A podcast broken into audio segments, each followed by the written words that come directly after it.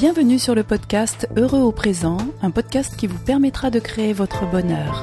Il est présenté par Pascal Kionkion, qui exerce à Marseille en tant que naturopathe, sophrologue et psychopraticien. Pour ce septième épisode, je vous propose de parler du pouvoir des mots.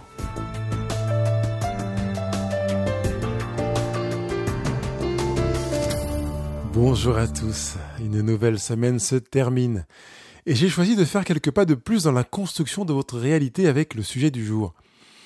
Il y a quelques années, Pascal Ostachi, qui est le cofondateur du projet Voltaire, qui avait pour but d'étudier le niveau euh, de français de la population, avait affirmé avoir réalisé des statistiques qu'il prenait très au sérieux. D'après lui, les hommes prononçaient 7000 mots par jour en moyenne, alors que les femmes en prononçaient 20 000. Euh, le fameux journal Daily Mail, journal américain, avait donné des chiffres assez proches de ceux de Pascal Ostachi deux ans plus tôt. Et quand on va sur le site du Daily Mail, il y a des commentaires en bas de l'article. Il y en a un qui me plaît, que je partage avec vous, c'est une dame qui écrit Bien sûr que l'on parle plus que les hommes. On doit tout répéter deux fois parce que les hommes n'écoutent pas la première fois. Ah, J'ai trouvé ça souriant. J'imagine que ces études ont été menées par des hommes, cela dit, hein, avec du recul, excepté l'avantage de nous faire rire, je me demande bien qui a financé une telle étude et pourquoi. Bref. Cela dit, les mots n'ont pas besoin d'être nombreux pour faire de l'effet. Ils ont juste besoin d'être prononcés. C'est là que tout commence d'ailleurs. Certaines personnes disent que les images sont plus puissantes que les mots sans se rendre compte qu'elles se trompent. Quand je conduis une séance de sophrologie, je mesure l'effet des mots à chaque phrase. Il suffit que je dise au client Je vous invite à porter attention au contact de votre corps sur la chaise, par exemple, pour qu'immédiatement, alors qu'ils ont les yeux fermés, ils visualisent en détail ce que je les invite à voir. Évidemment, si je demandais à chaque client de me décrire ce qu'il a vu quand je lui ai demandé euh, de porter attention euh, au contact de son corps sur la chaise, sur 1000 personnes, j'aurais 1000 versions différentes, surtout si je leur demandais de me donner des détails très avancés sur leur visualisation. Un mot est porteur d'images, au pluriel. Et ce qui est encore plus important de souligner, c'est que les images que comportent les mots ne sont non seulement pas les mêmes en fonction des individus, mais en plus, elles varient en fonction du contexte, de l'âge, du milieu social, du, lieu de vie, etc. Tenez, si je vous dis chaise, la forme, la couleur, les détails, les parfums, les sensations, les lieux vont changer en fonction de qui vous êtes, de votre parcours de vie et de qui vous êtes au présent l'expérience que vous avez vécue avec une chaise. Certains d'entre vous peuvent même associer une émotion euh, au mot chaise. Peut-être que la chaise évoque euh, l'apaisement pour quelques-uns, le bien-être pour d'autres, alors que pour un autre, elle évoque euh, l'agacement ou la honte. Elle peut aussi faire émerger des émotions de douleur, de colère, de tristesse, de bonheur, selon que vous avez construit, selon ce que vous avez construit autour du mot chaise. Et si je prononce les mots gros, bête, idiot, con, petit, faible, bagarreur, menteur, salaud, est-ce que vous percevez que vos émotions sont en mouvement? De la même manière, je peux prononcer euh, les mots grand, beau, fort, chaud, doux, intelligent, sensible, sincère, et vous donner de constater que ces mots ont un impact différent sur vous. On pourrait a priori se dire que la première liste que je viens de prononcer, gros, bête, idiot, con, faible, bagarreur, tout ça, euh, est une liste de mots négatifs. Et que la seconde liste, qui comportait grand, beau, fort, chaud, doux, intelligent, est une liste de mots positifs. C'est comme ça que la plupart d'entre vous euh, les a sans doute perçus. Mais pourquoi? Si je reprends le mot faible qui était dans la liste des mots négatifs, il peut être considéré comme positif si, euh, grâce au fait que vous avez euh, été perçu comme étant faible, vos parents vous ont porté davantage d'attention, par exemple. De la même manière, le mot beau peut résonner avec des émotions douloureuses si vous étiez tellement beau ou tellement belle que vous étiez rejeté par ceux et celles qui étaient jaloux de votre beauté. Il est possible qu'on vous ait fait comprendre que la beauté n'était pas un atout, et que vous l'avez peut-être cru. Une de mes clientes me disait que la beauté ne servait à rien. Elle en a marre qu'on lui dise qu'elle est belle. Elle veut qu'on la trouve normale, comme tout le monde. Qu'en pensez-vous? Qu'est-ce que vous ressentez si vous avez vécu une enfance pendant laquelle on vous a asséné que vous étiez moche? Les mots ont un pouvoir énorme, mais en même temps, ils sont faibles. Un mot en soi est aussi puissant et aussi neutre qu'un événement. Eh oui, c'est bien ce que j'ai dit. Un mot n'a aucun pouvoir en lui-même. Aucun. Les mots ont autant de neutralité qu'une voiture. Les mots sont des objets abstraits, je pourrais dire des véhicules qui ont été construits pour nous permettre de déplacer nos pensées vers l'autre. Et c'est bien là que tout est déterminé et déterminant. Parce que sans pilote avec une intention de direction, une voiture est inerte. Elle ne fait ni bien ni mal. Elle est là, comme les mots. C'est donc bien notre manière de percevoir les mots prononcés qui leur donne un pouvoir et non pas les mots en eux-mêmes. Par exemple, si vous êtes une femme d'un mètre 80 et que vous pesez 140 kilos et que je vous dis que je vous trouve mince, si vous avez de l'humour, vous allez éclater de rire. Par contre, si je dis à une jeune fille anorexique que je la trouve maigre, le mot maigre aura un poids incroyablement différent. Rappelez-vous, aussi souvent qu'il le sera nécessaire que les mots sont neutres, comme les événements sont neutres depuis le début de ce podcast, je le répète. C'est vous qui leur donnez leur pouvoir. C'est une, c'est une bonne nouvelle finalement. Finalement, cette prise de conscience euh, nous ramène à notre manière d'accueillir ce qui est dit. Paul Auster a dit que la clé de notre salut, c'est de devenir les maîtres des mots que nous prononçons. Et je partage vraiment cet avis. Mais je me permets de vous proposer d'ajouter un pendant à cette phrase qui me paraît remettre les choses dans l'ordre. Devenez le maître des mots que vous entendez. Vous n'êtes sans doute pas conscient en tant qu'émetteur vous-même que vous n'avez pas appris à dire ce que vous voulez dire réellement. Bien souvent, vous dites ce que vous pensez sans vous rendre compte du fossé qui existe entre ce que vous dites et ce que vous voulez dire. Par exemple, quand vous dites je suis fatigué, alors que ce que vous voulez dire c'est j'ai besoin que tu me laisses seul, vous comprenez le fossé, l'écart. Écart qui peut être parfois cause de conflit. La balle se trouve donc dans votre camp. Au lieu de chercher à faire porter la responsabilité des mots prononcés à leurs émetteurs, je vous invite, en tant que récepteur, à jouer un rôle actif d'écoute dans ce qui est dit. Je m'explique. Quand quelqu'un vous parle, cherchez à comprendre au-delà de ce qu'il dit en apprenant à entendre ce qu'il veut dire. Si vous vous arrêtez à ce qu'il dit, vous savez maintenant que vous avez participé à donner un sens à ces paroles qui ne sont pas forcément fidèles à ce qu'il veut dire.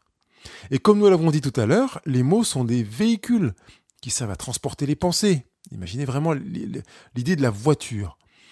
Euh, je vous recommande donc vivement de ne pas vous contenter de, c'est exactement ce qu'il a dit, en reprenant les mots mot pour mot, hein, et souvent quand on dit ça, on va se plaindre, ah, c'est vraiment ce qu'il a dit, je t'assure.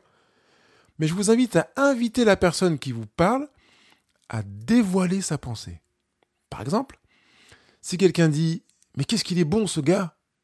Dans le contexte de la conversation, vous avez des, pistes pour comprendre ce que peut vouloir dire cette phrase. Mais si vous êtes conscient que vous êtes en train d'interpréter la phrase que vous venez d'entendre, vous ne pouvez pas vous contenter euh, de dire euh, Ah, il a dit, mais qu'est-ce qu'il est bon ce gars? Je vous propose de ne pas vous contenter de ce qui a été dit, parce que euh, vous donnez votre propre sens à la phrase de la personne qui a parlé partez du principe que vous entendez plus ce que vous pensez que ce que l'autre vous dit. Alors pour dépasser cette étape-là, vous avez besoin de vous décentrer de vous pour donner à l'autre l'occasion de vous dévoiler sa pensée. Ça fait deux fois que j'emploie le mot dévoiler. J'aime beaucoup cette image. Et si vous m'écoutez pour la première fois, vous découvrez le plaisir que j'ai à m'appuyer sur le sens double ou triple de certains mots. Mais si vous suivez ce podcast depuis des semaines, vous ne serez pas surpris que je m'arrête sur le sens du mot dévoiler que je viens de prononcer.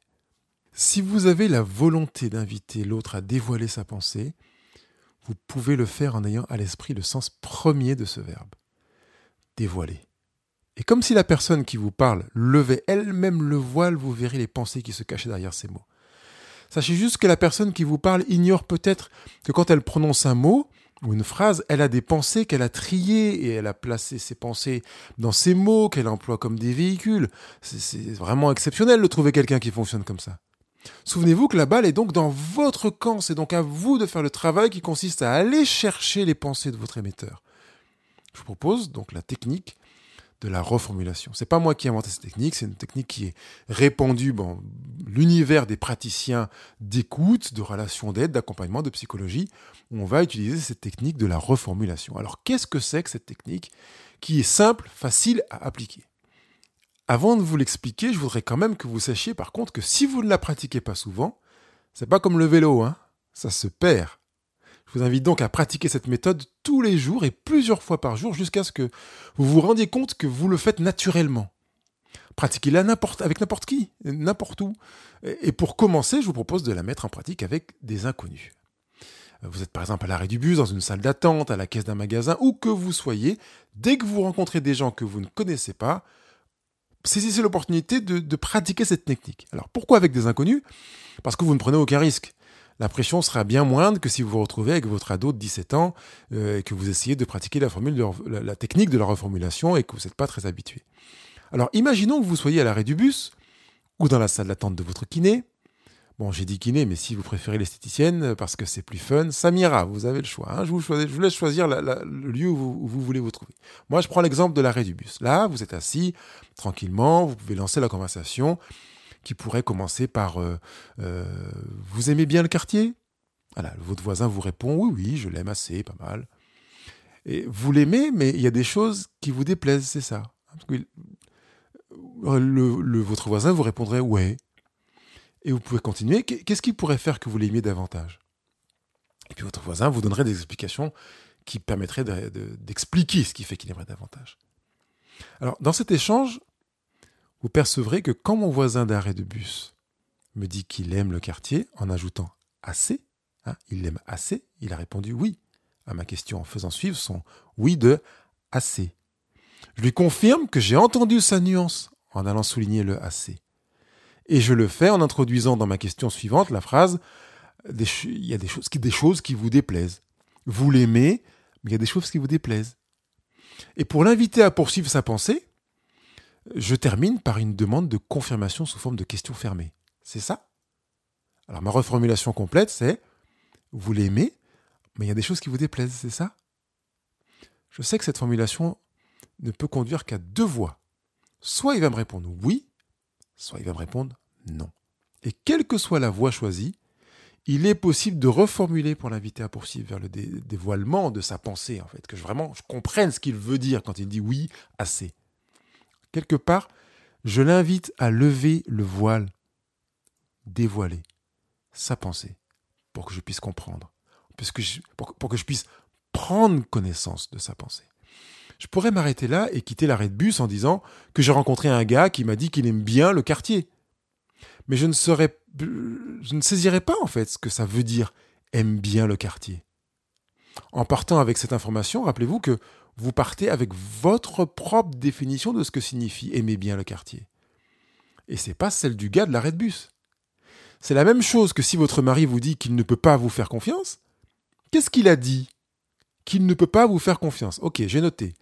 Pourtant, il vous laisse les clés de la maison, de la voiture, l'accès au compte joint ou l'éducation des enfants. Il ne se fait pas de soucis, outre mesure, en imaginant l'immeuble en feu avec un de vos enfants pendu au balcon quand il rentrera du travail. Il a dit qu'il ne pouvait pas vous faire confiance, mais il n'a pas voulu dire qu'il ne pouvait pas vous faire confiance. Vous percevez la nuance. Il ne s'agit même pas d'une nuance, en fait. Il s'agit d'une différence de sens. Et pourquoi il a dit qu'il ne pouvait pas me faire confiance? Quelles sont les pensées qui lui ont traversé l'esprit pour qu'il vous dise qu'il ne pouvait pas vous faire confiance? Quelle est son émotion? Qui va peut-être aussi distordre l'expression de ce qu'il dit? Si vous n'allez pas chercher à entendre ce qu'il a voulu dire, vous pouvez vous sentir blessé et passer à côté de l'essentiel de cet échange et ne retenir que mon mari m'a dit qu'il ne peut pas me faire confiance. Je sais que c'est dur, c'est super dur de décider de se décentrer de soi pour se centrer sur l'autre. Mais plus vous vous centrerez sur celui qui parle et plus il vous sera facile de le faire prenez le pli. Je vous propose de prendre le pli dès aujourd'hui. Ne laissez pas passer trois heures avant de vous mettre au travail, comme à l'arrêt du bus.